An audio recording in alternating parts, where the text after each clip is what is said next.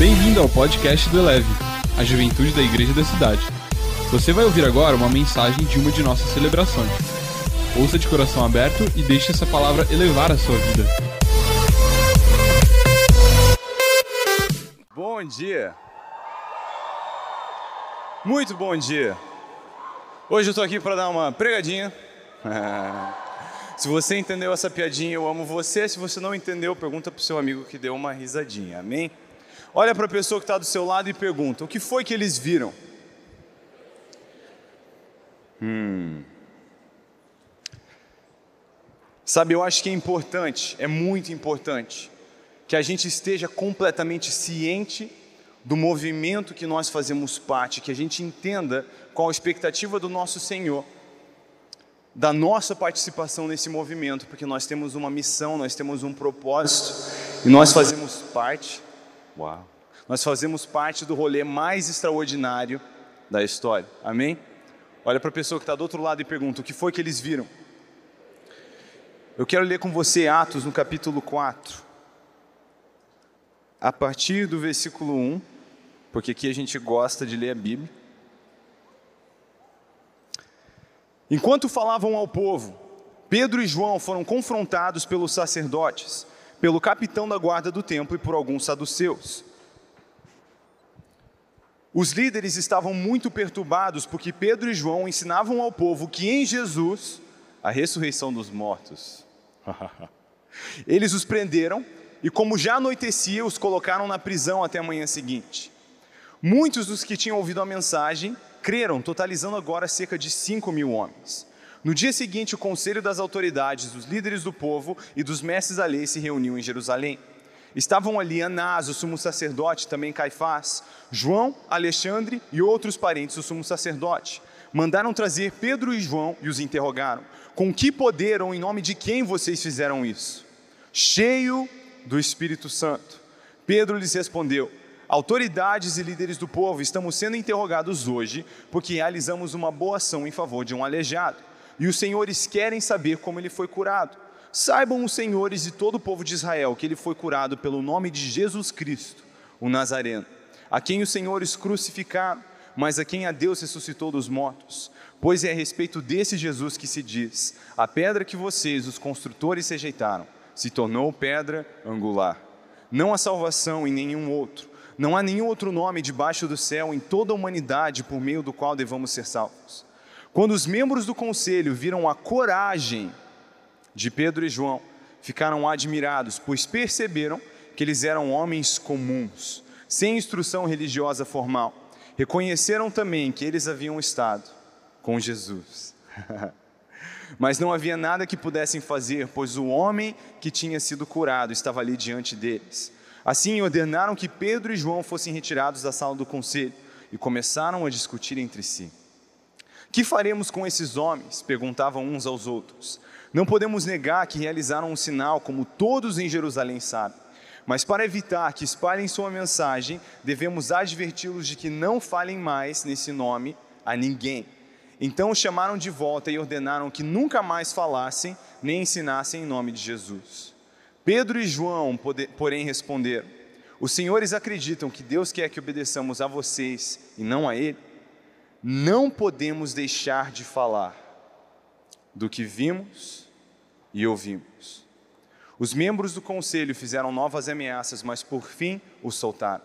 Não sabiam como castigá-lo sem provocar um tumulto, visto que todos louvavam a Deus pelo ocorrido, pois o aleijado que havia sido curado milagrosamente tinha mais de 40 anos de idade. Amém? Cara, esse momento, essa passagem, ela nos mostra algo extraordinário. Nós vemos aqui Pedro e João, discípulos de Jesus, após três anos caminhando com ele, agora engajados na grande comissão que ele liberou sobre eles. Eles estão vivendo esse grande avivamento em Jerusalém que tem começado a atrair perseguição por parte dos fariseus e eles são jogados na prisão durante toda a noite, né, um tratamento muito especial. E quando eles são soltados, eles estão sendo ali, quando eles são soltos, eles estão sendo ali interrogados e diante de novas ameaças, quer dizer, algo além da prisão. Eles estão sendo ali ameaçados, não sei, a serem lançados de volta na prisão, a serem torturados, talvez mortos, mas diante mesmo do perigo. A resposta deles é, cara, aprende se você precisar aprender, porque parar de falar de Jesus eu não consigo. Parar de falar eu não posso. Eu jamais poderia me calar acerca do que eu vi e do que eu ouvi. Olha para a pessoa que está do seu lado e pergunta: o que foi que eles viram?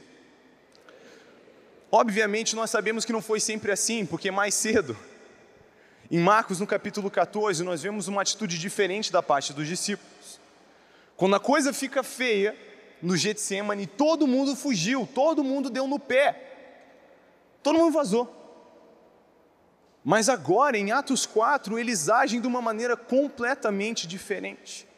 Eles têm uma disposição de ser preso, de ser morto, mas eles não conseguem conter a paixão, eles não conseguem conter o seu amor e eles não conseguem inibir a sua obediência a uma missão que Jesus os confiou. O que foi que transformou os discípulos fujões de Marcos 14 em testemunhas tão ousadas como nós vemos em Atos no capítulo 4?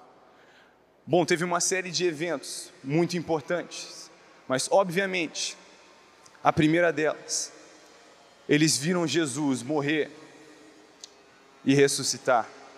Você crê que Jesus está vivo? Você crê com muita alegria que Jesus está vivo? É. Jesus, ele não passava o pano, ele não disfarçava sobre o que ele veio fazer. Diversas vezes ele falou sobre sua morte. Diversas vezes ele tentou explicar para os seus discípulos, ele dizia que ele iria para Jerusalém para ser morto, mas que depois de três dias ele ressuscitaria. A Bíblia diz que os discípulos não entendiam o que ele queria dizer, eles tinham medo de perguntar, mas Jesus falava o tempo inteiro sobre isso. Mas depois que Jesus morreu, efetuou a redenção e ressuscitou, a Bíblia diz em Atos que ele passou 40 dias com seus discípulos, onde Lucas escreve que ele apresentou provas incontestáveis de que ele estava vivo. A galera deu rolê com ele, ele apareceu para várias e várias pessoas. E durante esse tempo, a Bíblia diz que ele mostrava como toda a Escritura apontava para isso, para esse momento, essa nova aliança. Por isso que durante três anos, andando com seus discípulos, ele dizia para eles: quando vocês se converterem, ah, peraí, os caras estão andando com Jesus. Só que até que aquele véu fosse rasgado, a velha aliança consumada e a nova introduzida, não tinham que se converter. Mas Jesus estava preparando eles para um novo tempo. E nesses 40 dias que ele passa com seus discípulos, ele libera sobre eles uma grande comissão, que não é a grande sugestão. O Senhor Jesus dá, na verdade, a maior carteirada cósmica de toda a história. Ele diz: Foi-me dada toda a autoridade nos céus e na terra. Portanto, o que é portanto? É uma conjunção, conectando a ideia de que ele tem toda a autoridade nos céus e na terra, com a próxima ideia que vem em sequência. Portanto, ide, fazei discípulos, batizando-os no nome do Pai, do Filho e do Espírito Santo e os ensinando a guardar as minhas ordenanças. Amém. Alguém aqui está empolgado com a tarefa que nós temos para fazer. E a gente precisa parar para pensar nesse ocorrido, no fato de que isso aconteceu. Ele também instrui aos seus discípulos a não saírem de Jerusalém até que eles sejam revestidos de poder, até que eles sejam cheios do Espírito Santo. E são essas as coisas que aconteceram entre Marcos 14 e Atos 4. Os discípulos viram e creram na ressurreição de Jesus. Obviamente, Jesus apareceu fazer café da manhã para eles, como talvez não aconteceu com você ainda. Um dia você vai tomar café da manhã com Jesus, mas talvez você ainda não tomou. Mas foi a nosso respeito que Jesus disse: Benditos são aqueles que não viram e. Quantos aqui creem que Jesus está vivo? Quantos aqui entendem que Jesus é o seu Senhor e que as ordens dele sobre a sua vida são inegociáveis? Levanta a mão. Quantos aqui já foram cheios do Espírito Santo? Levanta a mão. Você vê, foi isso que aconteceu com eles, e de repente eles já não eram mais discípulos fujões, eles eram discípulos tão apaixonados por sua missão que eles diziam: mano, prende se precisar, mata se precisar, parar de falar de Jesus eu não consigo. Ele mandou eu falar, eu não posso deixar de obedecê-lo. Então, se você precisa me prender, vá em frente. Quantos aqui querem ter essa ousadia para testemunhar Jesus? Cara, o meu sonho é ser uma testemunha como Pedro e João, tão ousado, tão cheio do Espírito Santo e tão parecido com Jesus, que quando as pessoas olham para mim, elas vão reconhecer como, como reconheceram os fariseus, que homens estiveram com Jesus. Por que, que eles reconhecem isso, amados? Porque eles andam que nem Jesus, eles sorriem que nem Jesus e eles falam que nem Jesus. Conclui-se então que eles estiveram com quem? Jesus. E eu e você precisamos levar algo a sério, porque se você parar para pensar, cara, o que, que a gente está fazendo aqui, mais de dois mil anos depois, no Brasil, nós estamos reunidos porque o nosso Senhor é Jesus Cristo e nós fomos alcançados pelas boas novas do seu Evangelho, boas novas que viajaram mares, desertos e perseguições e um dia nos alcançaram. E tudo começa com Jesus, deixando uma leva de seus amigos soltos na sociedade, com uma missão inegociável. Com uma missão inegociável. E nós precisamos entender que conhecer a Jesus não é somente um privilégio Conhecer a Jesus é também uma responsabilidade, porque uma vez que nós dizemos sim para Jesus e Ele passa a ser o nosso Senhor, já não sou mais eu quem mando na minha própria vida, mas Jesus Cristo é o meu Senhor. Existe um senhorio sobre a minha vida e as Suas palavras, elas não deveriam ser negociáveis para mim, porque Jesus Cristo é meu Senhor. Quantos aqui querem agradar Jesus? Você sabe qual é a linguagem de amor de Jesus? João 14, 21, ele diz: Esses são os que me amam, aqueles que obedecem o que eu digo. Se você quer fazer Jesus se sentir amado, você precisa obedecer às suas palavras e tratá-las com seriedade. E eu sinto que a nossa geração muitas vezes não leva tão a sério o senhorio de Jesus como a gente devia.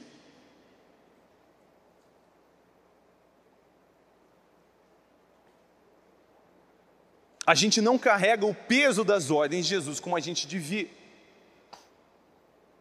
Mas nós devemos. Porque eu e você não somente temos o privilégio de ter sido alcançado pelas boas novas, uma vez que fomos alcançados, uma vez que conhecemos Jesus, é a nossa responsabilidade fazê-lo conhecido. E é uma delícia ver esse lugar tão cheio, mesmo de manhã. Mas será que daqui a 20 anos esse lugar vai continuar cheio por nossa causa, por continuarmos a anunciar o Evangelho à próxima geração? É a nossa responsabilidade. Nós precisamos entender que Jesus tem uma expectativa sobre as nossas vidas e que nós caímos hoje debaixo desse mesmo mandamento de ir e fazer discípulos e batizá-los e de anunciar as boas novas que Jesus fez e ensinar esses discípulos a guardar as ordenanças de Jesus para o resto de suas vidas, amém? Você olha para Pedro e João e parece que eles brilham. Não tem como negar que eles estiveram com Jesus, não tem como negar que eles são cheios do Espírito Santo, mesmo conforme eles conduzem os seus afazeres do dia a dia. E nós precisamos entender que eu e você somos chamados para viver de tal maneira. Mateus 5, do versículo 14 ao 16: Vocês são a luz do mundo, repete comigo, luz do mundo. Não se pode esconder uma cidade construída sobre um monte, e também ninguém acende uma candeia e a coloca debaixo de uma vasilha. Ao contrário, coloca num lugar apropriado e assim ilumina todos que estão na casa. Assim brilhe a luz de vocês diante dos homens, para que vejam as suas obras e glorifiquem ao Pai de vocês que está nos céus. Cara, Jesus chamou você para brilhar. Jesus chamou você para você chamar atenção não para você mesmo, mas para você remeter as pessoas ao Pai. E isso caminha de mãos dadas com a nossa missão inegociável de ir e fazer discípulos, e eu quero falar um pouquinho sobre isso hoje. Mas muitas vezes nós estamos, eu vejo tantos jovens na nossa geração com crise de chamado. Ah, eu não sei o que Deus quer que eu faça. Eu sei o que Ele quer que você faça. Discípulos, Ele já falou. A gente dorme debaixo das ordenanças do Mestre em crise, sabe por quê? A gente passa tempo demais preocupado com o que a gente pode fazer mas não tempo suficiente preocupado com o que a gente deve fazer.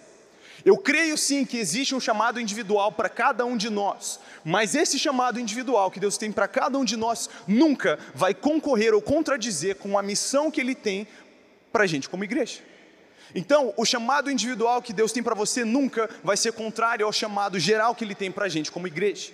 Então, o seu chamado individual, ele é na verdade o onde você vai exercer o que Jesus já falou que você tem que fazer, discípulo anunciar as boas novas, ensinar as pessoas a cumprir as ordenanças de Jesus. Então você precisa entender, talvez então você é chamado para ser um arquiteto, então esse mercado de trabalho, esse ambiente, as amizades que você faz, é o onde você vai fazer o que Jesus já mandou você fazer discípulos, anunciar as boas novas.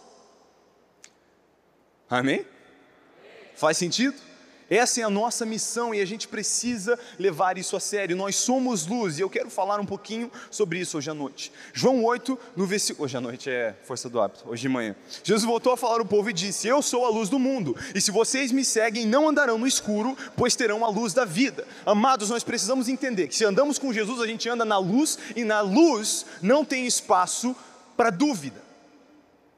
Porque na luz existe claridade, existe lucidez, existe certeza. Nós não servimos a um Deus de confusão, mas a um Deus de clareza. Não importa a sua idade, eu tenho certeza que isso já aconteceu com você. Sabe aquela jaqueta que você jogou em cima da cadeira do seu quarto antes de dormir? Com a luz acesa, é só uma jaqueta em cima da cadeira, mas no escuro. Às vezes você acorda no meio da noite confuso. E você olha para aquela jaqueta em cima de uma cadeira e parece um gnomo com uma foice que veio ceifar a sua alma na madrugada. Porque na luz as coisas não são claras, não existe certeza. Quer dizer, no escuro. Mas na luz você vê as coisas como realmente são. E nós caminhamos com Jesus e nós andamos na luz. E na luz não tem espaço para dúvida. Nós podemos ter certeza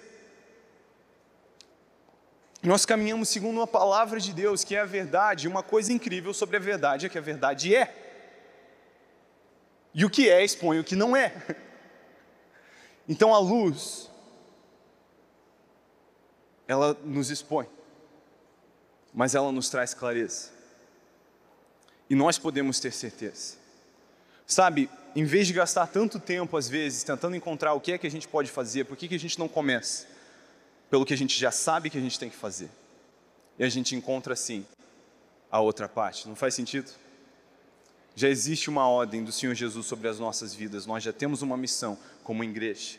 E essa obra é, na verdade, a nossa missão principal como igreja, é a nossa função. Quem segue Jesus não anda no escuro e nós precisamos ter clareza disso.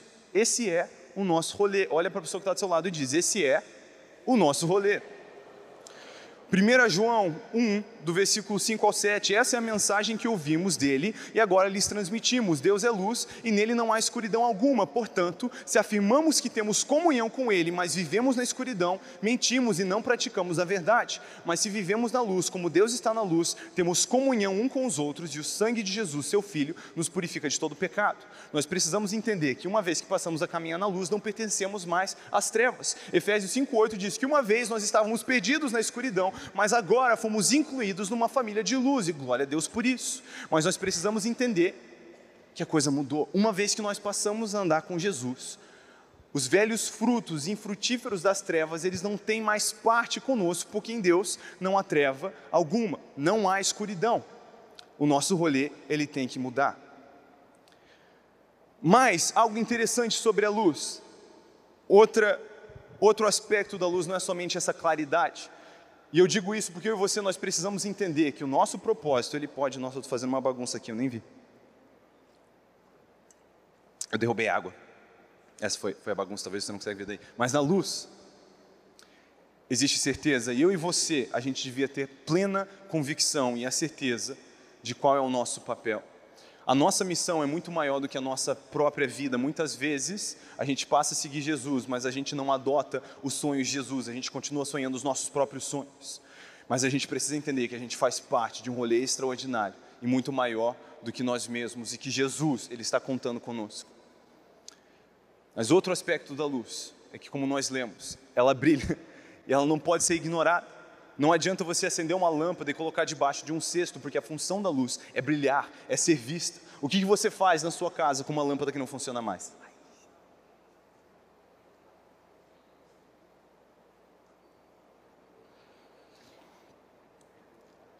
Nós, como um corpo, nós temos uma missão em comum.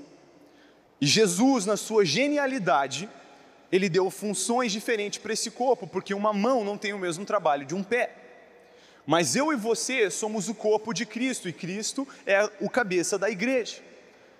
Mas nós temos uma missão, por mais que tenhamos funções diferentes. Você vai ver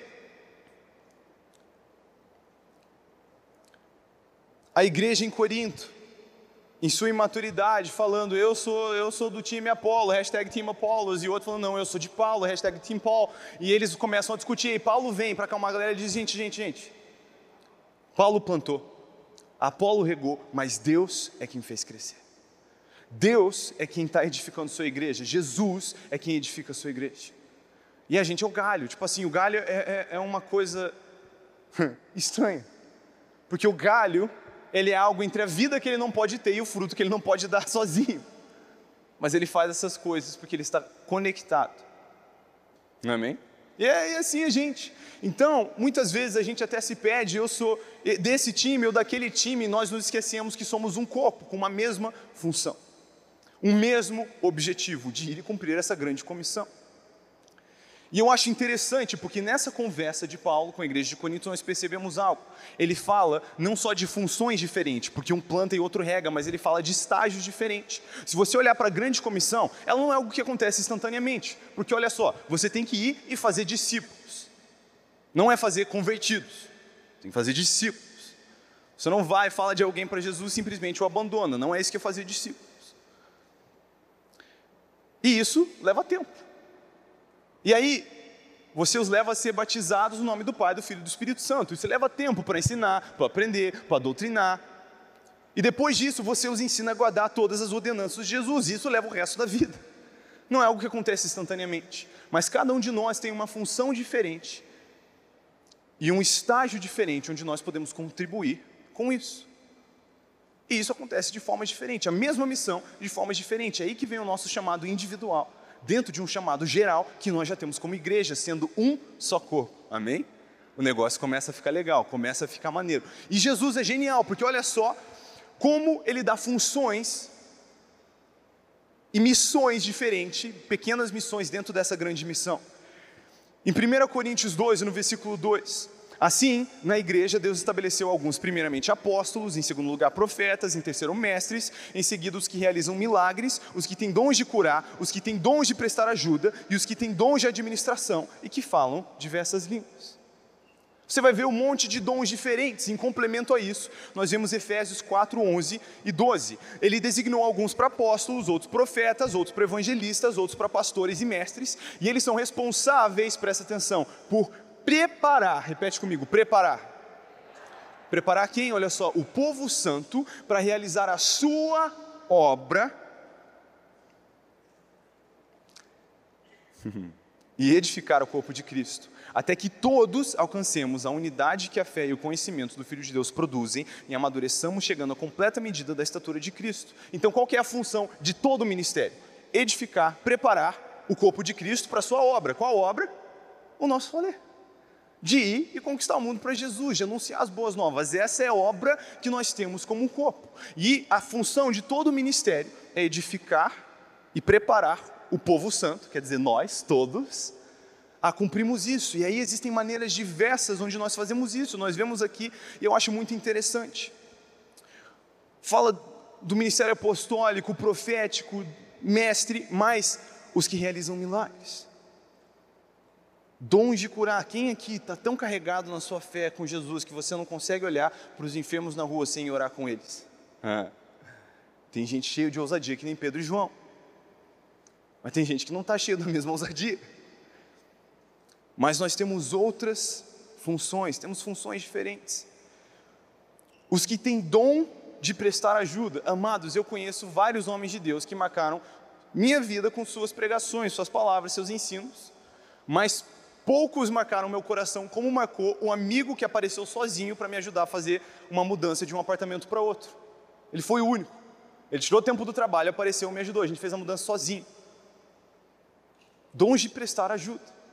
Dons de línguas. Quando a gente fala isso, a gente pensa em diversas línguas ou interpretação de línguas. Mas qual que é o intuito e o propósito de uma língua? É comunicação, certo? Então vamos pensar numa outra escala, mesmo que não seja necessariamente o que o texto quer dizer, Faz sentido. Talvez você goste de futebol. E quando você conhece alguém que gosta de futebol, você tem uma vantagem para se comunicar com essa pessoa. E você pode usar desse dom de ter um interesse em comum para preparar o gancho e trazer alguém para Jesus. Amém? O ponto é, nós podemos, de lugares diferentes, estar unidos com o mesmo foco na mesma missão. E as boas novas de Jesus Cristo têm viajado dessa maneira, em todo lugar.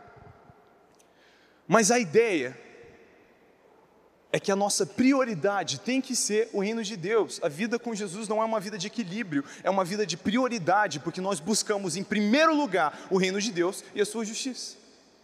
Então eu preciso acordar pela manhã pensando como é que eu vou contribuir para o reino de Deus. Isso não é uma função terceirizada para quem está em tempo integral no ministério. Até porque quem está em tempo integral no ministério tem qual função? Preparar o povo santo para toda boa obra. Quer dizer, um evangelista, ele não só evangeliza, a sua função é preparar o povo santo para evangelizar. Você pode não ser um evangelista, mas quem que vai evangelizar os seus colegas de trabalho é tu. E é isso que o evangelista faz para preparar e edificar o corpo para toda boa obra. O mestre, ele não só ensina, ele ensina o povo santo a ensinar.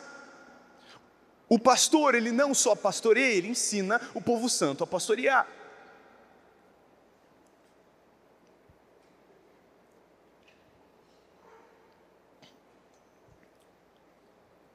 Vocês têm pastores maravilhosos.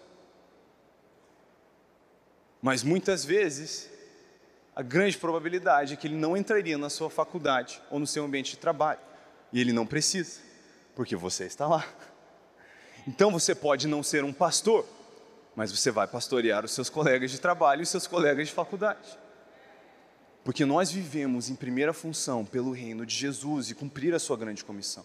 Então a gente precisa começar a enxergar que onde a gente está é apenas um canal para obedecer o que Jesus já nos mandou fazer. O reino vem primeiro. Amém? Ah, eu queria muito falar para as pessoas Jesus, mas eu sou tímido. Eu sinto muito se você é tímido. 1 Coríntios 9, 27, eu esmurro meu próprio corpo e faço dele meu escravo, para que depois de haver pregado aos outros, eu mesmo não venha a ser reprovado, desqualificado. 2 Coríntios 10, 5. Destruímos argumentos e toda pretensão que se levanta contra o conhecimento de Deus e levamos cativo todo o pensamento para torná-lo obediente a Cristo. Amado, se eu sou tímido, acredite se vocês quiserem, eu sou um cara introvertido e tímido. Mas eu subjugo a minha timidez à escravidão para que eu mesmo não venha a ser desqualificado, porque no reino de Jesus eu preciso conversar com pessoas o tempo inteiro. Eu torno cativo todo pensamento que não condiz a Cristo. A minha ideia de descanso é ficar sozinho em casa, mas eu vivo enchendo minha casa de pessoas. Porque o reino de Deus se parece mais com uma mesa cheia. Mas sabe o que, é o problema? A gente precisa parar de ficar olhando para, ah, eu não consigo, eu não sei fazer isso. O que, que você sabe fazer? Ah, eu não sei plantar, tudo bem, rega. Ah, eu não sei regar, tudo bem. Joga um, joga um estrume, um, fertiliza, um fertilizante na terra. Ah, eu não sei fazer isso, então colhe. Mas nós fazemos parte da mesma missão. Deus não sobrecarrega ninguém com propósito. Na parábola dos talentos, a Bíblia diz que ele distribui a cada um de acordo com a sua capacidade. E é por isso que nós somos pessoas diferentes e Deus nos coloca em lugares diferentes, com funções diferentes, para realizar a mesma obra. Uau, isso é extraordinário. E nós precisamos parar de ficar contrastando as coisas como se algumas funções dentro dessa obra fossem mais importantes do que outras. Às vezes tu está montando um quebra-cabeça e tem aquele pedaço que é bem bonitinho, porque é a janela do castelo. Mas tem aquele pedaço que é só o canto do céu, sem nada, sabe? Uma pecinha azul. Você pode falar, ah, essa peça é mais bonita que a outra, mas as duas cumprem a mesma função em montar um quebra-cabeça, que é muito mais belo do que qualquer peça sozinho. E não adianta a gente ficar olhando para a peça com a janela e falar, ah, é tão legal, eu queria ser isso, porque se eu não for quem eu preciso ser, eu estou atrapalhando o quebra-cabeça. Então você precisa entender. Ah, eu não fui chamado para ser um pastor, um pregador em tempo integral. Cara, tudo bem. O que você faz na sua faculdade é tão importante quanto qualquer pastor, quanto qualquer pregador em tempo integral. Na verdade, a função desses é equipar você para o trabalho mais difícil. Amém? Cara, a gente precisa correr com essa missão, isso precisa ser a nossa prioridade. Nós temos um jeito tão leve e extraordinário de fazer isso. Nós precisamos brilhar. Olha para a pessoa que está do seu lado e diz: Você precisa brilhar. Até porque nós brilhamos Isso é inevitável, a luz brilha e chama atenção. Se você gosta de ficar na sua, eu sinto muito. O chamado que Deus tem para você como luz do mundo é chamar atenção, mas não é para chamar atenção para si mesmo. Porque qual que é o intuito de brilhar, de gerar fruto, é para glorificar ao Pai. João 15, no versículo 8: Quando vocês produzem muitos frutos, trazem grande glória ao meu Pai e demonstram que vocês são meus discípulos de verdade. 1 Pedro 2, no versículo 12: Procurem viver de maneira exemplar entre os que não creem, assim, mesmo que eles o acusem de praticar o mal, verão seu comportamento correto e darão glória a Deus quando ele julgar o mundo. Filipenses 2, versículo 14 ao 17: Façam tudo sem queixas nem discussões, de modo que ninguém possa acusá-los. Levem uma vida pura e inculpável como filhos de Deus, brilhando como luzes resplandecentes no mundo cheio de gente corrompida e perversa. Apeguem-se firmemente à mensagem da vida. Então, no dia em que Cristo voltar, me orgulharei de saber que não participei da corrida em vão e que não trabalhei inutilmente.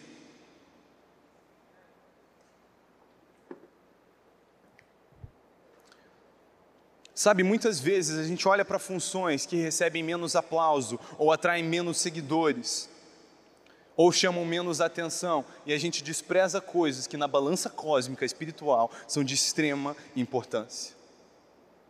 São de extrema importância. Uma vez eu escutei a história de um jovem que ele aceitou a Jesus e, juntamente com a sua salvação, ele sentiu um chamado de ser um evangelista. Então ele começou a estudar para isso, se preparar para isso, e ele começou a ganhar as primeiras pessoas para Jesus. Então ele pegou um caderninho e ele começou a contar as almas que ele ganhava para Jesus. E aí, de repente, ele tinha dezenas de almas naquele caderninho, de repente, centenas, de repente, milhares, de repente, dezenas de milhares, até centenas de milhares. E aí, um dia, ele foi chamado para participar numa cruzada de um outro evangelista. Talvez você já ouviu falar do Reinhard Bonnke. E quando ele chegou lá, ele começou a olhar e meio que medir forças. Ó, oh, só, só galera top aqui. E tinha lá no meio dos evangelistas um senhor que ele não conhecia, nunca tinha visto. Então ele chegou e na sua imaturidade ele foi meio que medir forças. Aí ele começou a contar a sua história, seu testemunho, quantas milhares de pessoas ele já tinha ganhado para Jesus e o senhorzinho estava, uau, glória a Deus, que benção. Aí o jovem imaturo pensou, ele não está muito impressionado, ele deve ter ganhado muito mais gente do que eu para Jesus. Aí ele perguntou: quantas pessoas você já ganhou para Jesus? Aí o velhinho parou, falou: que eu me lembre, só uma.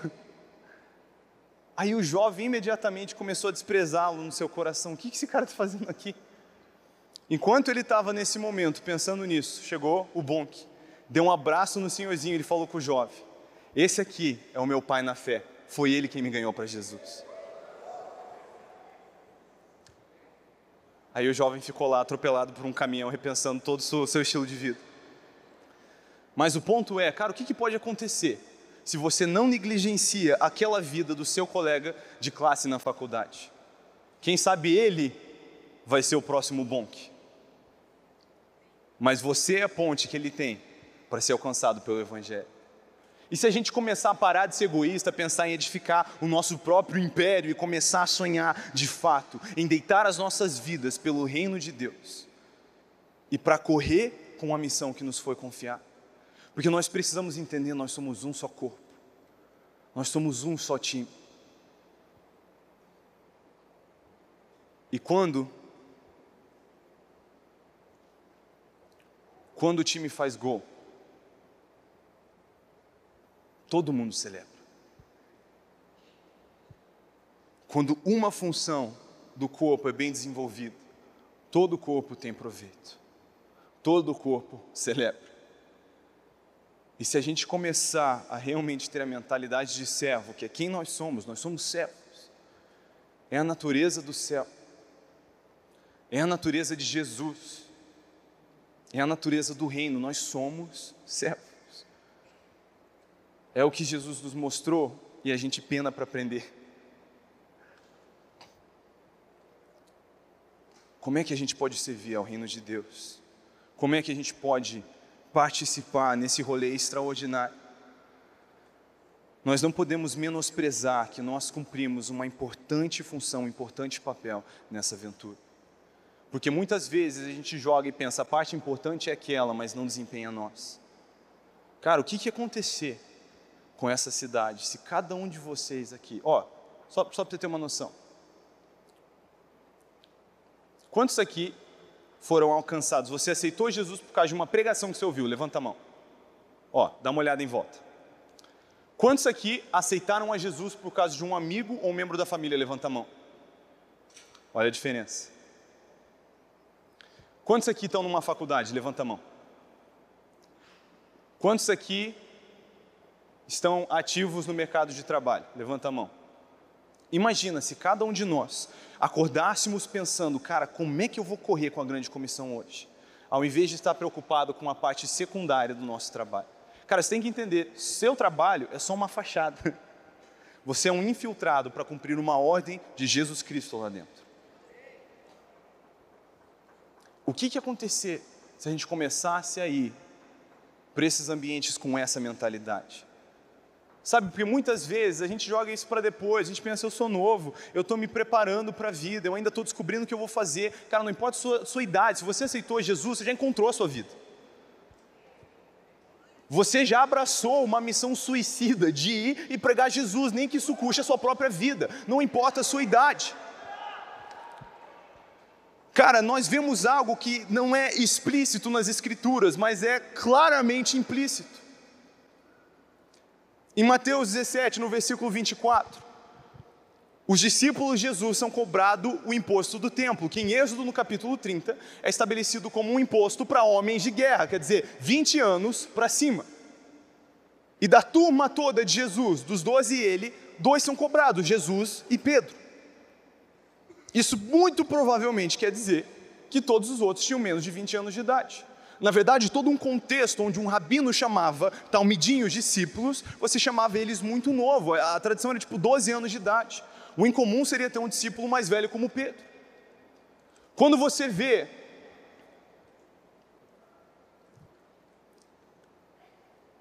João e Tiago pescando com seu pai, aquilo culturalmente significava que eles não tinham nem a idade para exercer isso. Sozinhos, eles estavam aprendendo a profissão do seu pai, porque eles não tinham sido recrutados por um rabino. Quando você começa a ver a atitude deles, de querer ser o maior, de ficar competindo, de fazer questão quando você escreve o seu evangelho para dizer que você ganhou de Pedro na corrida, você começa a perceber que essa galera parece gente como a gente, gente jovem. Muitos teólogos historiadores têm esse consenso, se você fizer a conta de quando João morreu, você encontra um João, a quem Jesus amava, by João, claro, que muito possivelmente começou a seguir Jesus com 14 ou 16 anos de idade. Isso significa que quando Jesus subiu aos céus, ele possivelmente deixou para trás um João com 17 ou 19 anos de idade. Quem aqui tem 17 anos? Vem aqui rapidinho, você e você. Isso. Quem aqui tem 19 anos de idade? Vem tu e vem tu. Rapidinho. Isso. Fiquem aqui na frente só um instante. Eu quero que você imagine Jesus subindo aos céus, voltando ao Pai e deixando na mão dos seus discípulos o futuro da igreja, literalmente, porque o futuro da igreja dependia do sucesso de seus discípulos. E a galera que está lá embaixo dando tchauzinho para ele subir, tem uma carinha mais ou menos assim, ó.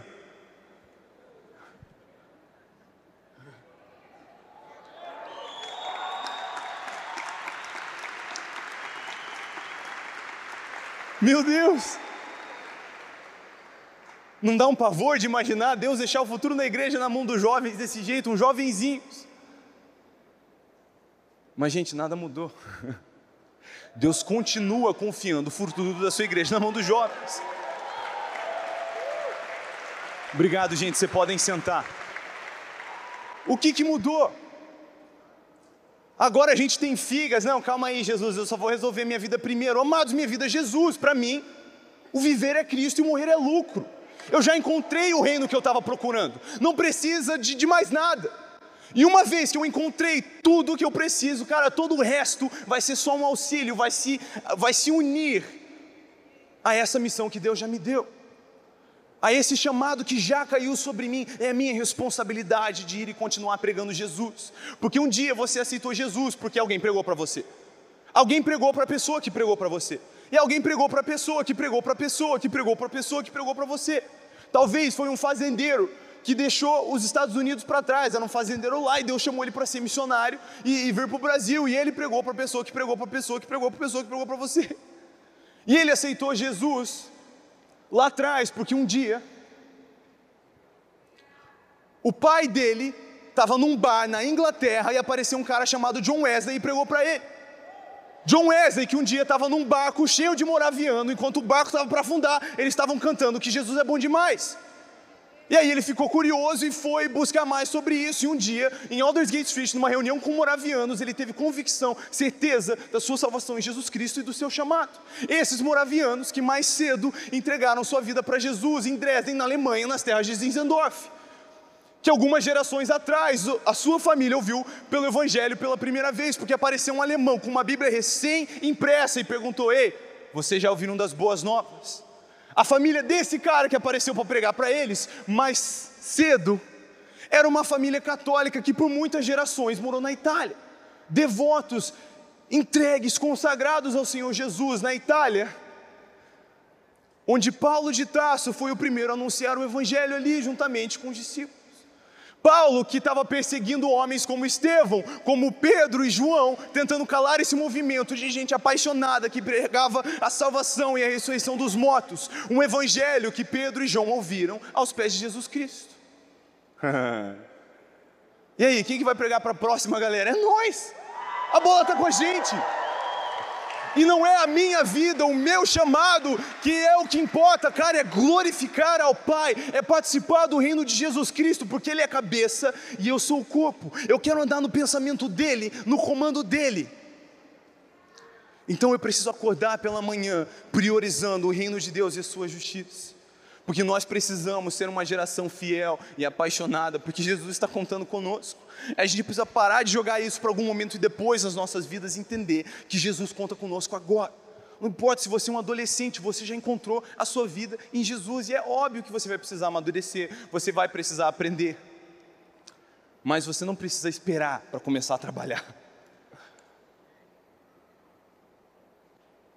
Nós precisamos começar a entender, porque por algum motivo parece que a gente, a gente terceiriza, a gente delega.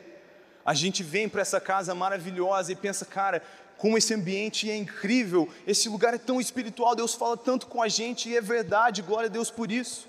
Mas quantas horas você passa da sua semana aqui? Será que Jesus quer de nós duas, quatro horas da nossa semana? Ou será que Ele está mirando nas 168?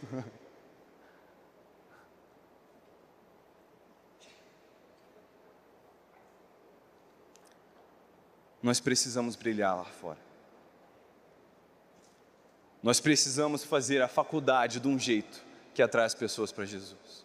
Nós precisamos trabalhar de um jeito que atrai as pessoas para Jesus.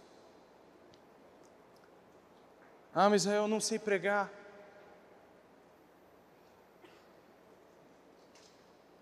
Você consegue conversar com alguém? Não faz isso. Ah, Israel, mas às vezes as pessoas não querem conversar comigo. Você sabe fazer um churrasco? Faz um churrasco para essa pessoa e vê se ela não vai conversar com você. Enquanto estiver saindo a carninha do fogo, a boca está cheia e os ouvidos estão abertos e o coração está grato. Jesus conta uma parábola de um trabalhador infiel, um cara que ele não trabalhava bem, ele percebe que ele vai ser demitido. Então ele chama a galera que deve dinheiro para o chefe dele e diz: Quanto você deve? 100. Agora é 50. Nossa, muito obrigado. Ele chama outro que deve 80. Agora 40. Valeu. Obviamente ele é demitido. Ele está mentindo e roubando do chefe dele. Mas o raciocínio dele: eu estou velho para ficar pedindo dinheiro na rua. Eu preciso de um lugar para ficar. Então ele usa a posição que ele tem para fazer amigos. E aí Jesus nos conta a história de um homem que mente, que está roubando, que está sendo desonesto, e ele diz que grande é atitude desse homem. Ele prossegue para falar que, infelizmente, os filhos das trevas são mais sagazes do que os filhos da luz. Obviamente, Jesus é contra mentir, ele é contra roubar, ele é contra desonestidade. O que, que ele está aplaudindo do trabalhador desonesto? A sagacidade. E ele diz: vocês, do mesmo modo, vão utilizar das riquezas terrenas para fazer amigos. E esses te receberão em suas moradas eternas. Gente, o plano de Jesus é simples. Acho que é gente que fica complicando. A ideia de Jesus é que a gente fizesse amigos, tomasse cafezinho com eles, que nós comêssemos carnes gordas e bebêssemos bebidas doces juntamente com eles, e que nós conversássemos sobre Jesus. O que não é algo difícil de fazer se você viu Jesus. O reino de Deus é simples. E cada alma é de infinita importância. Nós precisamos atender, entender que nós acordamos e nós vamos dormir com uma missão que é muito importante. Nós não estamos vivendo para esse tempo, a gente está vivendo para a nossa aposentadoria, que vai ser extraordinária. E eu sou extremamente grato porque um dia alguém pregou para mim e agora eu tenho um lugar na mesa de Jesus. E eu vivo pelo dia onde eu vou correr para ganhar um high five de Jesus, dar um abraço, um beijo nele, e ouvir as palavras: servo bom e fiel, entra para a festa. E quando eu entrar para essa festa, eu quero ter certeza de que eu arrastei uma galera comigo para essa mesa. Você pode ficar de pé para parecer que está acabando?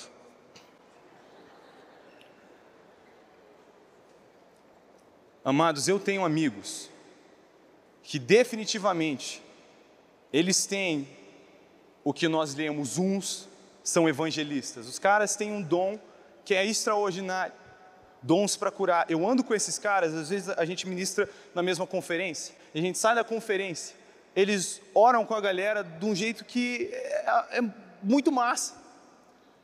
A gente sai para evangelizar junto, eles evangelizam 16 pessoas, eu evangelizo duas.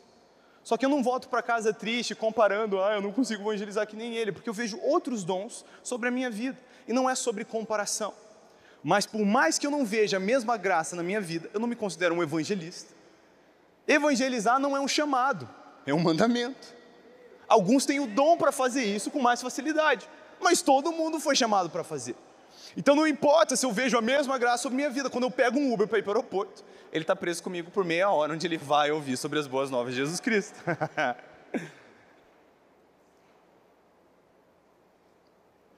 então, cara, eu posso não ser um pastor, eu, eu tenho, eu conheço algumas pessoas que têm uma graça, assim, é sobrenatural, para pastorear. Mas eu fiz amigos no colegial alguns ainda não congregam, alguns ainda não aceitaram Jesus, e às vezes eles aparecem com machucados que precisam ser cuidados, pastoreados, que uma ovelha ferida. Você entende o que eu estou falando? A gente precisa começar a pensar no time, em simplesmente ser fiel e ver o que pode vir disso. Porque a linguagem de amor de Jesus é obediência. O que nós aprendemos de novo com a parábola dos talentos é que o Senhor distribui para cada um de acordo com a sua capacidade. Então você pode ouvir eu falando isso e pensar, é fácil para o Isa dizer isso, não é ele que vai trabalhar com a galera que eu trabalho na segunda-feira. Talvez você tenha razão. Mas Deus me colocou onde eu aguento. E Ele colocou você onde você aguenta. Então você está pensando, é fácil para o Isa dizer? É, talvez é fácil para mim dizer, graças a Deus é você que está lá e não eu.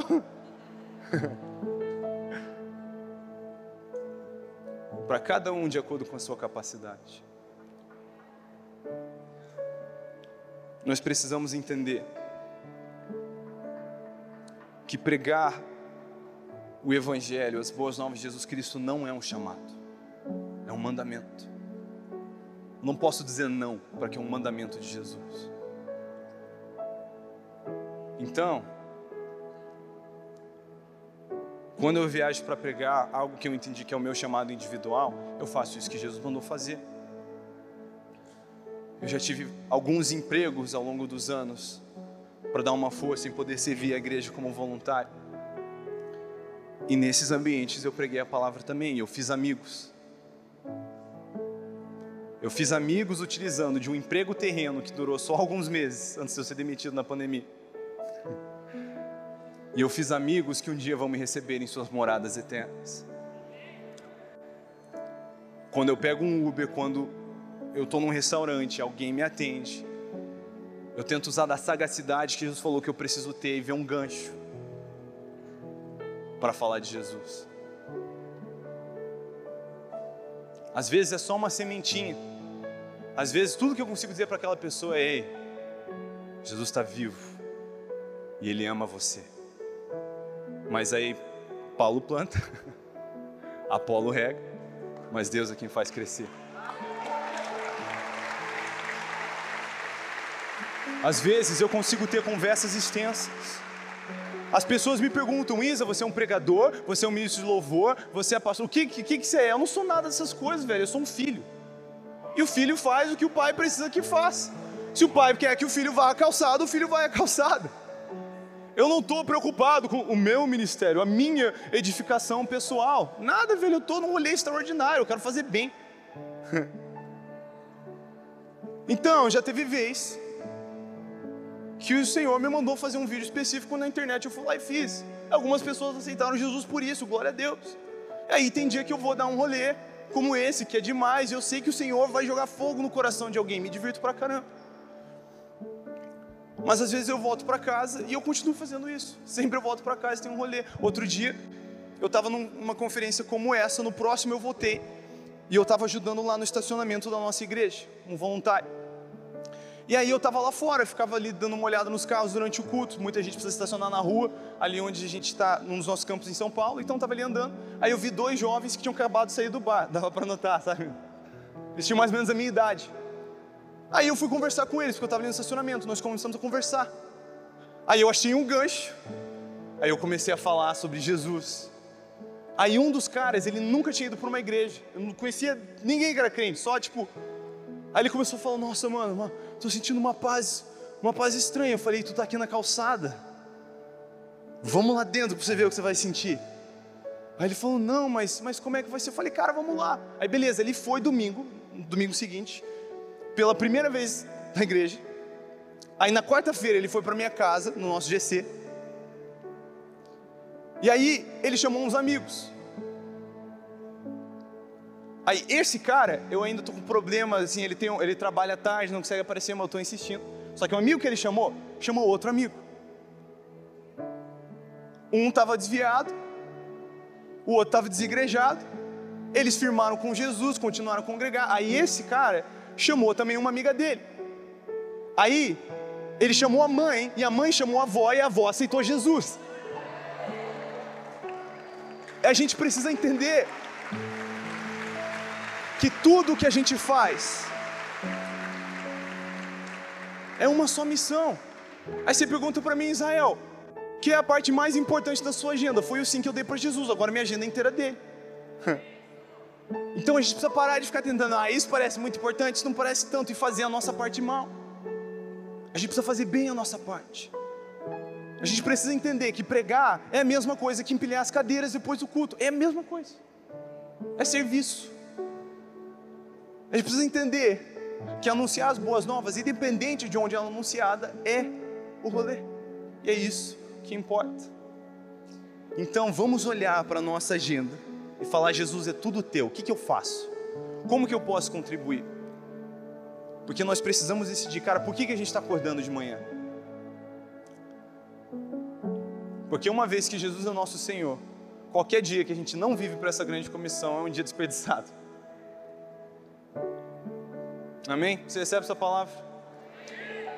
O que eu sinto no meu coração da parte de Deus hoje de manhã é fazer o seguinte: te dar um gás, é te encorajar e te fazer lembrar que o que você está fazendo é importante para o reino de Jesus, é indispensável para o reino de Jesus e a grande comissão.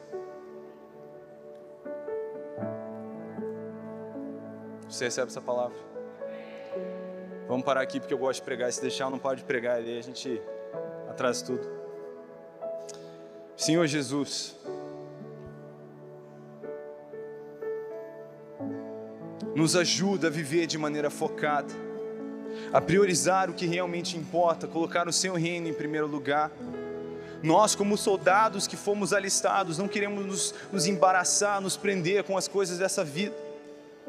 Nós somos tantas vezes até meio místicos, supersticiosos em cuidar com as aves de rapina e não deixar o diabo vir e, e, sufocar a semente do reino nos nossos corações. Mas tantas vezes sucumbimos com tanta facilidade às distrações e à fascinação pelas riquezas.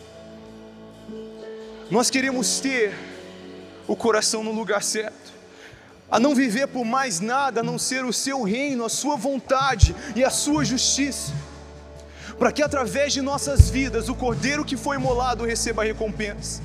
Nós entendemos que as boas novas do Evangelho é o precioso presente que nos alcançou e que mais precisam ouvir, mais precisam vir a Ti.